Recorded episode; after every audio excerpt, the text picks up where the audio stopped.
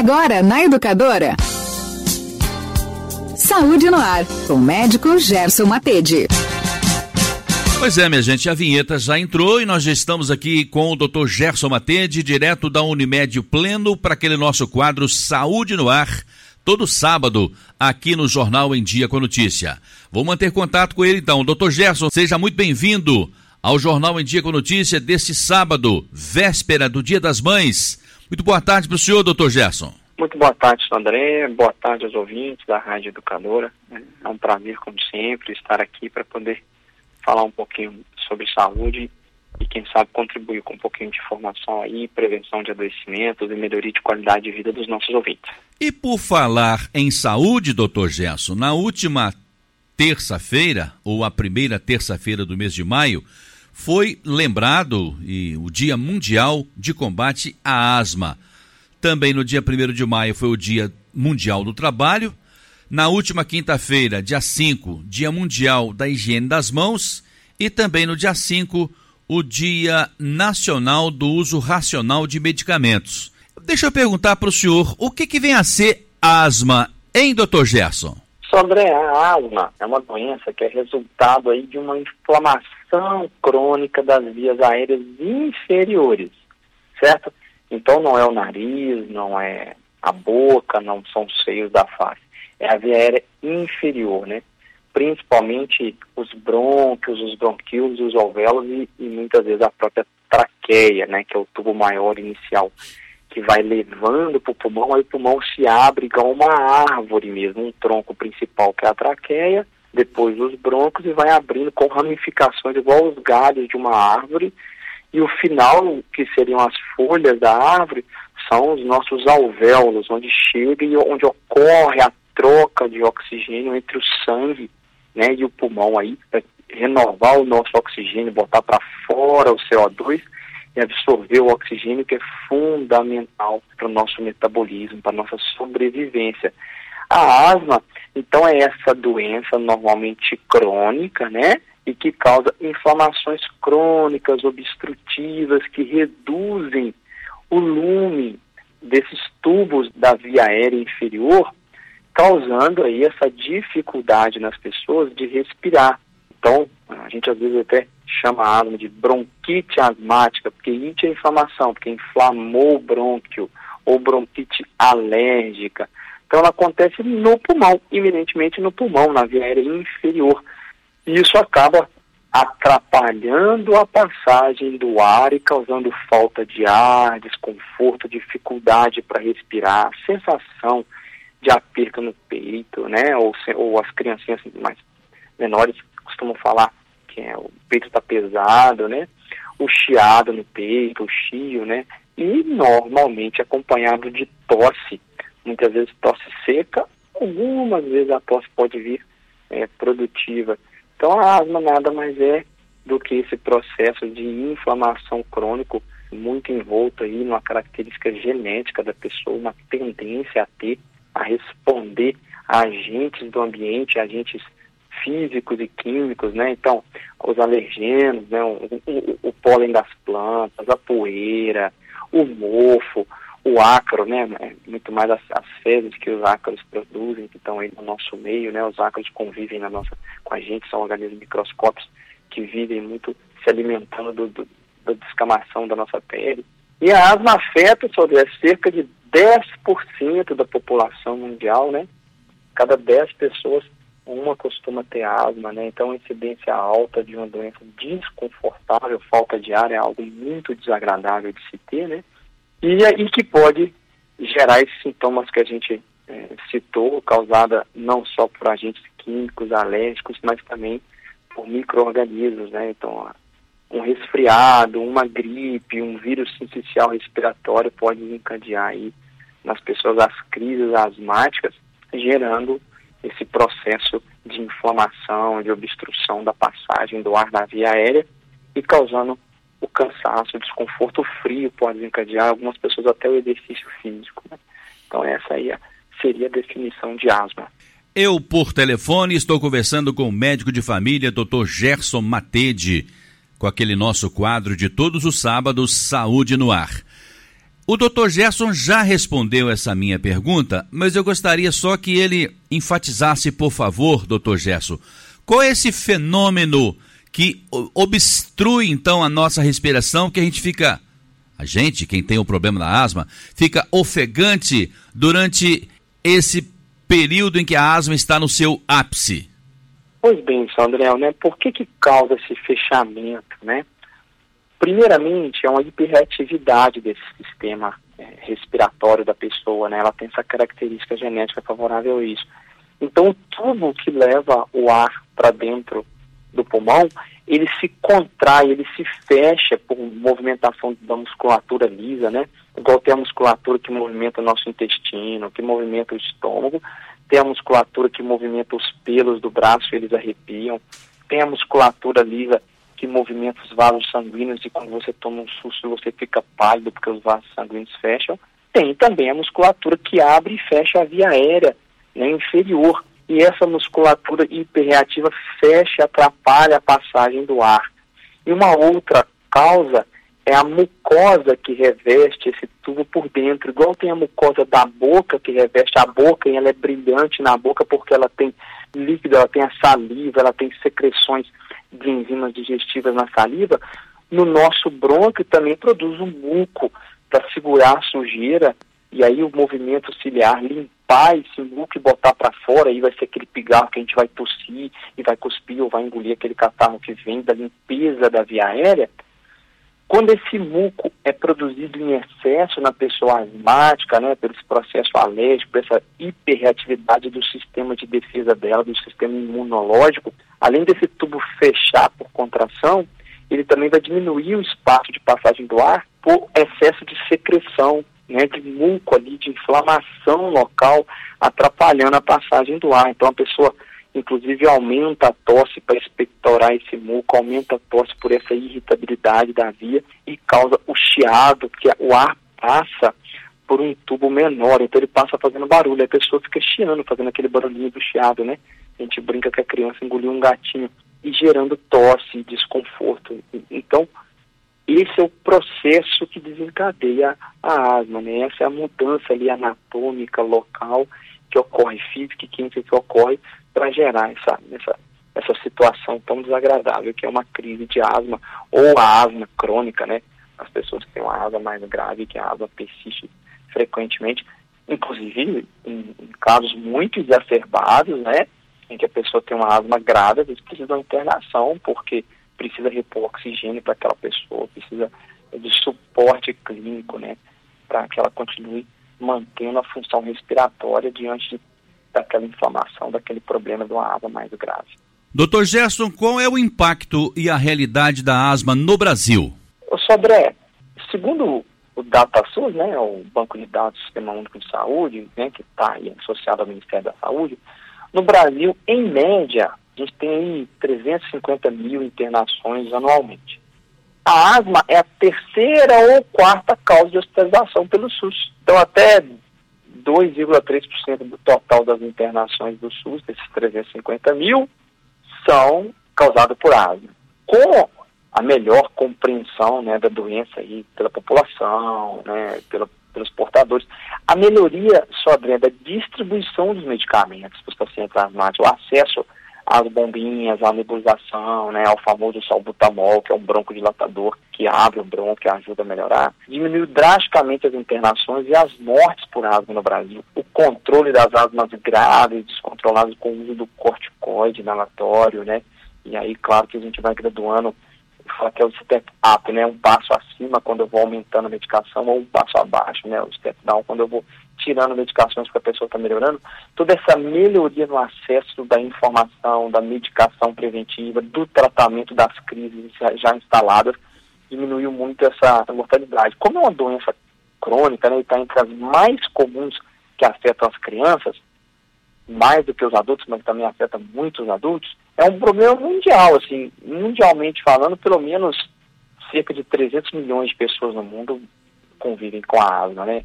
E aí o Brasil, a gente tem 220 milhões de habitantes, nós vamos ter é, aproximadamente pelo menos 20 milhões de asmáticos no Brasil, porque ela atinge 10% da população mundial, então 10% dos brasileiros, 220 milhões, vai ser 20 a 22 milhões de asmáticos, né? Inclusive sendo uma, uma, uma causa muito importante do absenteísmo escolar, do absenteísmo do trabalho, das faltas escolares de trabalho, né? E perda de dias produtivos, a asma é uma das grandes responsáveis, né, atrapalhando também as pessoas a fazer exercício físico, que é um fator protetor, né, vai juntando uma série de coisas. Então, tem um impacto é, importante. Felizmente, diminuiu no Brasil em torno de 49% aí as internações em função desses pontos que a gente colocou aqui de melhoria de tratamento de informação. Doutor Gerson, a asma de todas as pessoas é igual? Não, é, ela tem diferenças, né? Algumas pessoas vão ter o, desencadeante diferente, né? Algumas pessoas vão desencadear a asma por vários fatores, outras vão desencadear por ácaros, outras vão por pólen das plantas, por fungos, outros os animais de estimação, né? O pelo do animal ou a sujeira que está contida ali no pelo, poluição ambiental, exposição ao ar frio, né? E a, inspirar o ar frio e seco, fumaça de cigarro, essa daí praticamente todos os asmáticos vão sofrer com a fumaça de cigarro se tiver contato com ela, porque a fumaça de cigarro é muito tóxica, né? É, fezes de barata também pode ser uma causa, é, as infecções virais, né? Algumas infecções virais são capazes sim de desencadear sintomas de asma ou piorar, piorar uma asma já instalada, né? O próprio vírus do resfriado comum, né, que tem mais de 100 tipos de rinovírus, ou os antigos coronavírus que causam resfriado, o vírus da gripe, o vírus sincicial respiratório, que inclusive é, mais, é um grande causador da bronquiolite aí nas criancinhas abaixo de dois anos, né, que é diferente da asma, né, desencadeia sintomas semelhantes à asma, mas quem causou foi o vírus naquela criança. Então, as pessoas se manifestam de forma muito diferente uma das outras, né, de acordo com a gravidade, de acordo com o tratamento, de acordo com, com a situação de, de cada um, a asma é sim diferente nas diferentes pessoas. Então não necessariamente as pessoas vão ter aquele, aquele quadro igual, né? Alguns vão, vão responder mais rápido ao tratamento do que outros. Nós estamos entrando no período de estiagem e aí tem aquelas pessoas que não respeitam o meio ambiente, não respeitam o seu próximo e ficam ateando fogo na vegetação, na pastagem. Esta fumaça também provoca aí a saúde do asmático? Provoca qualquer poluição ambiental, qualquer fumaça de queimada, qualquer fumaça de cigarro, qualquer fumaça de combustão fóssil, né, dos automóveis, tudo isso pode desencadear asma, né? Então, infelizmente, sim, nesse período mais seco, né, Sodré, piora demais, né? Essa semana aí nós tivemos aí um início de chuva e que isso vai ajudando a voltar a umidade do ar, a diminuir as queimadas, né? Porque as plantas não ficam secas, então não queimam com facilidade e vai melhorando nesse aspecto, diminuindo sim as crises de asma e todo inverno é o período que aumenta as internações das crianças, aumenta as internações dos adultos. Nesse período que estamos vivendo aí, já desde setembro praticamente de 2021, na retomada da convivência das pessoas, depois de muito tempo isolado com a pandemia, as pessoas voltando a conviver, os vírus voltaram a circular. Então, aquela sazonalidade das infecções virais do inverno mudou, né? A gente teve infecções virais em setembro, teve em dezembro, teve agora janeiro, fevereiro. Os pais já estão bem angustiados com os filhos tendo três, quatro, cinco infecções em sequência, né? Desde gastroenterite diarreicas, desde bactérias da amidalite até os exantemas virais da infância, né, que atingem lesões de pele, e dos vários vírus respiratórios que estão circulando, esses vírus respiratórios estão aumentando a incidência de asma nesse período, inclusive as internações hospitalares das crianças, vários hospitais aí estão com seus leitos cheios, né, de, de, das criancinhas, porque muito vírus circulando, infelizmente algumas criancinhas vão desenvolver mais asma, mais bronquite, mais quadros que bronquiolite também, que inspiram mais cuidados e acabam necessitando de internação hospitalar e suporte clínico. Por telefone, eu estou conversando com o médico de família, Dr. Gerson Matede, direto da Unimed Pleno. Ô, doutor Gerson, qual é a causa da asma? O Sodré, aí tem várias causas, né? Tem a questão mais alérgica, né? E a pessoa tem ali um fator alérgico contra determinado tipo de agente, por exemplo, poeira, o ácaro, o mofo, o pólen, pelos animais, as fezes de barata que a gente é, citou, mas também pode ser as fumaças, né, que você falou bem, a poluição, cheiros fortes, às vezes um perfume causa a, a asma, igual causa também a rinite, né, a secreção nasal ali, a inflamação do nariz. É, aspectos emocionais, então um susto, uma alteração emocional pode desencadear esse fechamento do bronco, da musculatura do bronco, né? Não tanto por um processo inflamatório, mas sim do processo mecânico físico de fechamento. Exposição ao ar frio, infecções, né? Uma causa muito comum, né? As viroses gerais, gripe, resfriados, sinusite. Uma rinite alérgica, a pessoa que tem rinite alérgica e tem asma, se ela não controla bem a rinite dela, dificilmente ela vai conseguir controlar aquela asma crônica. Então, as duas coisas devem ser controladas juntas. E tem algumas outras causas também, Sodré. Às vezes as pessoas desencadeiam por algum alimento específico, pimenta, um agente, um alimento mais funcional que desencadeia. Vários medicamentos, dentre eles anti-inflamatórios, os beta-bloqueadores que a gente usa, né, o propanolol, é, atenolol, né, pode desencadear. O refluxo gastroesofágico, né, que irrita ali o esôfago e acaba desencadeando mecanismo de tosse e inflamação local. Alterações hormonais em algumas pessoas, né, coisas relacionadas ao trabalho, à escola, né, muito a ver com o ambiente, com o mofo, com a não ventilação. Então muita gente trata, trata as crises, mas não tirou a causa delas, que é o ambiente, que é o quarto mofado, que é o tapete, carpete, a cortina, né, os tecidos aí que acumulam poeira com mais facilidade, né, os tecidos mais orgânicos de algodão. Às vezes é, é necessário trocar por um tecido sintético que possa ser limpado, que possa passar pano úmido e tirar a poeira. Doutor Gerson, o que são gatilhos da asma? Os gatilhos são essas situações que desencadeiam a asma, né? São esses gatilhos que fazem a pessoa iniciar uma crise de asma, né? Um susto, uma poeira, um fator desses desencadeantes que a gente acabou de falar, eles eram esses gatilhos para iniciar o quadro. E às vezes começa aquele quadro com um gatilho, mas depois ele fica autossustentado. A resposta imunológica exagerada da pessoa vai mantendo aquele quadro de, de asma, da situação aí, de inflamação, de sintomas, de vírus, né, dos desencadeantes, que vão levando a uma sustentação é, do quadro. Né? Então são fatores que quando o asmático é exposto a eles, acaba ou aparece ou inicia o sintoma ou piora muito a asma que já estava ali mais ou menos controlada, né? Então são esses, esses desencadeantes que a gente citou. Doutor Gerson, a asma tem cura?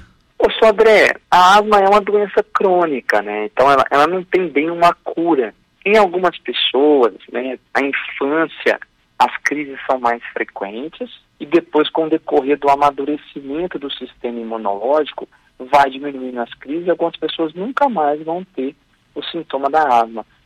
Às vezes diminuiu a exposição, tirou a pessoa daquela exposição, ela não vai ter crise mais. Então, parou de ter contato com mofo, com poeira, mudou a situação da casa, ou o local geográfico que a pessoa morava, né? Morava ali na região central do Brasil, centro-oeste, no Planalto Central, que é muito seco, muito distante do mar. Aí a pessoa vem morar mais próximo de regiões com mata, de regiões mais úmidas, né?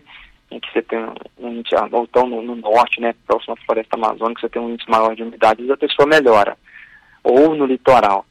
Mas não é, ela não tem cura. Eu vou tirar os fatores desencadeantes. Às vezes a pessoa, por si só, o organismo dela para de ter asma e aí atinge-se o fator cura por não ter mais crises, mas foi muito mais o sistema imunológico da pessoa por si só que amadureceu do que o nosso tratamento que foi lá e curou a asma. Nosso tratamento é muito mais para prevenir as crises e se isso não for suficiente, a crise se aparecer, a gente tratar a crise aí com os broncodilatadores específicos, com os medicamentos de tratamento agudo através da nebulização ou através da, da, das famosas bombinhas inalatórias ou alguns medicamentos orais, corticoides.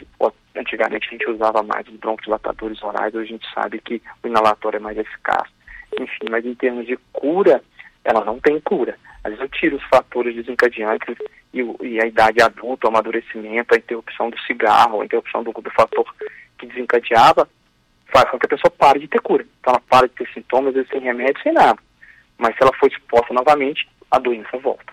E como é feito o diagnóstico da asma? O diagnóstico, ele é mediante critérios clínicos e funcionais específicos, né? Então é muito mais pela avaliação, pela anamnese, pela história do quadro, pelo exame físico da pessoa e, quando necessário, os exames de função pulmonar, né, a espirometria, a prova de função pulmonar que a pessoa faz.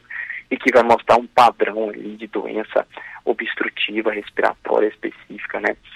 Normalmente nas crianças até 4 anos de idade, o diagnóstico ele é eminentemente clínico, né? Porque a dificuldade de você realizar uma prova funcional numa criança, né? De fazer um exame de espirometria, para ela entender quando assoprar, soprar com força, como fazer, é difícil. Então, é muito mais pelo padrão, né? De sinais e de sintomas que são bem característicos, né? A falta de ar, a dispneia, a tosse seco, o cansaço, a sibilância, né? O chiado, a criança que tem muito aperto no peito, né? E associado, sobre a limitações do fluxo aéreo daquela criança, mas que são reversíveis, né? Quando eu faço uso do broncodilatador, a criança melhora, ou no adulto eu faço uso do broncodilatador, a espirometria melhora, né? Então vai aumentando aí a probabilidade daquele paciente realmente ser diagnosticado com asma, né? E com os achados característicos, né? Sintomas que pioram à noite ou pela manhã, é, que variam de intensidade ao longo do tempo, pioram na vigência aí de uma infecção viral da via aérea, né? É, exposição aos alergênicos que a gente já falou, exercício físico, mudanças climáticas, até o riso o choro, irritantes respiratórios em geral, podem causar. Também, por outro lado, Sodré, a gente tem alguns achados, algumas situações que vão reduzindo a chance daquilo ser um sintoma respiratório causado por uma asma, e sim um sintoma respiratório, a gente pensa em outros diagnósticos. Por exemplo, a, o achado que é sugestivo que, que a pessoa tem refluxo gastroesofágico, que a pessoa tem muita dor no peito, é menos comum na asma, uma tosse isolada, sem nenhum outro achado respiratório, uma expectoração crônica, a pessoa está sempre secretiva, então a gente tem que pensar em outros diagnósticos, né, a própria tuberculose, por exemplo. Enfim, quando a pessoa tem muita parestesia, formigamento de extremidade, tontura associada, a gente tem que pensar em outros diagnósticos e nem sempre botar a culpa na asma, são fatores que até ajudam a diminuir a chance do, do diagnóstico ser esse. Doutor Gerson, como deve ser o tratamento da asma? O Sodré, o principal objetivo é evitar as crises. Então, se a pessoa tem crises muito esporádicas, há uma crise de asma por ano, esporadicamente ela tem, você vai tratar só a crise e tentando aí evitar o que desencadeou, porque foi às vezes uma exposição ali aguda e ela teve a crise, nós vamos tirar a pessoa daquela exposição e tratar com broncodilatadores de uso agudo. Porém, quando as crises são muito frequentes, né? Quando está uma situação que está persistente, aí nós temos que fazer o tratamento preventivo, às vezes não só de retirar os agentes desencadeantes, mas também de entrar com medicações de uso diário, de uso crônico, para que a gente consiga reduzir as crises, né? Então a gente tem aí, inclusive, os critérios de, de questionários, né, de agências internacionais de controle de asma, que a gente avalia quando aumentar o tratamento, quanto diminuir, né? Sempre feito individualizado.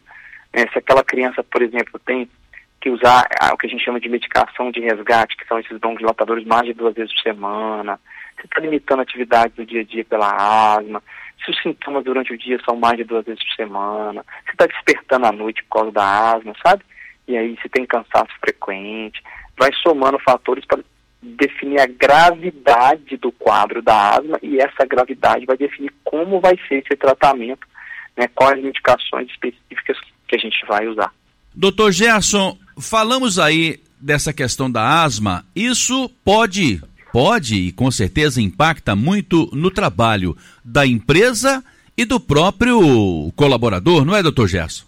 Com certeza, né, Sodré? Profissional ali que tem asma, que tem um cansaço, ele não fica em condições de exercer um trabalho em que precisa de esforço, em que, em que precisa de concentração, né? Então ele vai sentir sintomas um, de cansaço, de falta de esgotamento físico, né? Em função da falta de oxigenação, porque a crise de asma está instalada.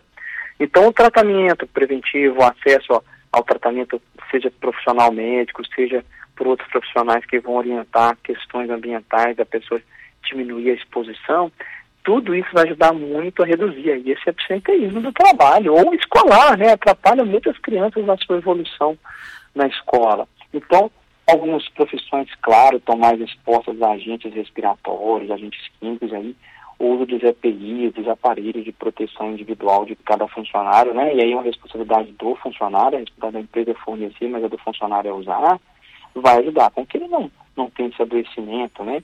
Em situações em que obrigatoriamente no serviço tem exposição.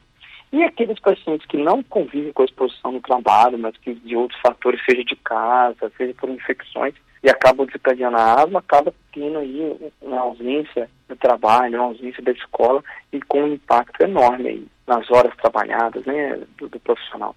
Doutor Gerson, além de ter sido no último domingo o Dia Mundial do Trabalho, dia 1 de maio, na última quinta-feira, dia 5, foi o Dia Mundial da Higiene das Mãos, muito recomendado nessa época, Dia Nacional do Uso Racional de Medicamento e Dia Internacional da Parteira. Esta, não sei se eu chamo de profissional, que não tem aquela formação acadêmica, mas tem muito amor. Será que elas ainda existem, doutor Gerson? É sobre assim, com o advento da tecnologia, da melhoria da ciência, dos estudos, né, das boas práticas de saúde pautadas em evidência científica, né, a gente cada vez mais busca estruturar o nascimento de acordo com as melhores condições, né? Então, dos partos humanizados, do favorecimento ao parto normal, que a gente sabe que tem uma série de benefícios, da realização da cesárea para aqueles 15% ali que, que tiveram algum tipo de complicação e a indicação da cesárea passou a ser favorável em relação ao parto normal.